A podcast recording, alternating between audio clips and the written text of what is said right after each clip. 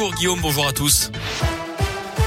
Et à la une à Lyon, le retour d'une fête grandiose. Grégory Doucet, le maire de la ville, a donné hier un avant-goût de la prochaine fête des Lumières dans le progrès. Après une édition annulée en 2020 à cause de la crise sanitaire, la prochaine devrait retrouver un format normal. Les animations sont prévues jusqu'au parc Blandon dans le 7e arrondissement, aux subsistances également. La programmation sera adaptée aux enfants cette année d'après Grégory Doucet.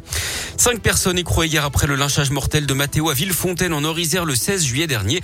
Elles sont poursuivies pour meurtre. Les suspects sont âgés de 18 à 34 ans. Ils avaient été interpellés mardi. La victime était connue de la justice pour trafic de stupéfiants, vol et violence. Il était porté disparu depuis neuf jours à Vaugneray dans les monts du Lyonnais. Le corps d'un sexagénaire a été retrouvé sans vie hier alors qu'une nouvelle battue devait avoir lieu dans le secteur. L'homme de 66 ans avait quitté son domicile à pied. Il n'avait plus donné de nouvelles à ses proches depuis le 4 octobre. À l'étranger, cette attaque en Norvège hier à Kongsberg, une ville à l'ouest d'Oslo, la capitale. Un homme a attaqué des gens avec un arc. Bilan 5 morts et 2 blessés. Il pourrait s'agir d'un acte terroriste. Le suspect, en tout cas, été arrêté. Xavier Bertrand débute sa campagne dans la région. Le président des Hauts-de-France, candidat à la présidentielle l'an prochain, organise une réunion publique ce soir à Oyonnax dans l'Ain. Il sera aux côtés de Damien Abad, le chef de file des députés Les Républicains. Elle avait fait tomber une partie des coureurs du Tour de France à cause de sa pancarte. L'été dernier, une jeune femme d'une trentaine d'années est jugée aujourd'hui en Bretagne. Elle encourt jusqu'à 15 000 euros d'amende et une peine d'un an de prison. En parlant de la grande boucle, notez que le parcours du Tour 2022 sera dévoilé aujourd'hui à Paris. Ce qu'on sait déjà, c'est que le peloton s'élancera du Danemark. On en sait plus sur les trois personnes fauchées par un train dans le sud-ouest mardi près de Saint-Jean-de-Luz.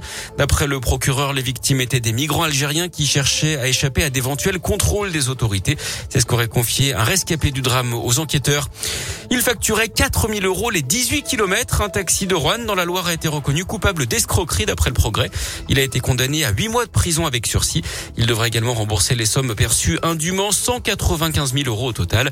Il a expliqué qu'au départ, il avait fait une faute de frappe dans sa télétransmission en rajoutant 2 zéros, mais qu'en voyant la somme remboursée par la Sécu, il avait finalement décidé de continuer. Du sport du foot en équipe de France, des soucis pour les frères Hernandez. Trois jours après la victoire en Ligue des Nations, Théo Hernandez, le joueur du Milan AC, a été testé positif au Covid. C'est le deuxième joueur des Bleus contaminé après Adrien Rabiot la semaine dernière. Et puis son frère Lucas, lui, risque la prison en Espagne. La justice a ordonné son incarcération.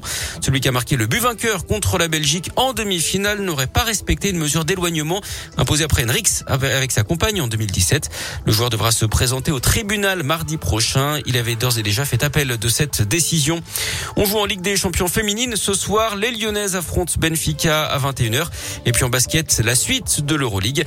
L'Asvel, leader invaincu de la compétition, reçoit les Israéliens du Maccabi Tel Aviv à 20h.